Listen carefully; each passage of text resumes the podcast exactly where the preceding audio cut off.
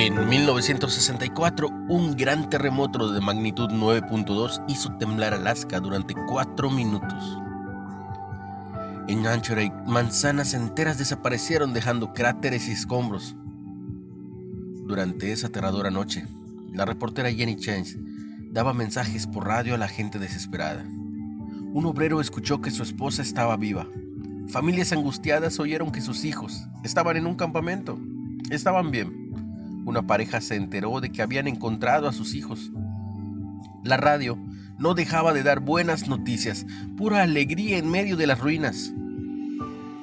Los israelitas habían sentido algo parecido cuando oyeron las palabras del profeta Isaías.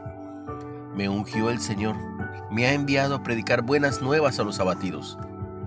Al ver sus vidas desperdiciadas y su futuro oscuro, la voz clara de Isaías les traía buenas noticias.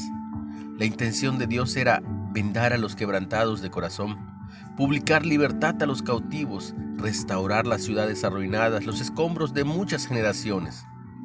En medio de su terror, el pueblo escuchó la promesa tranquilizadora de Dios, su buena noticia. Hoy nosotros escuchamos la buena noticia. Eso significa la palabra evangelio, evangelio de Dios en Jesús. En nuestros miedos, dolores y fracasos, Él da una buena noticia que abre paso a la alegría. Una reflexión de Wayne Collier. ¿En qué necesitas experimentar una buena noticia? Cuando la buena noticia de Dios cambió el temor y la preocupación en alegría.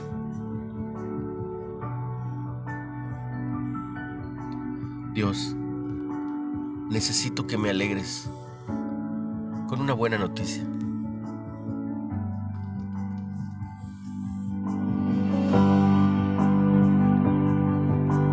Ten un excelente día. Te aseguro que entre lo malo llegarán las buenas noticias. Bendiciones en el nombre de Jesús.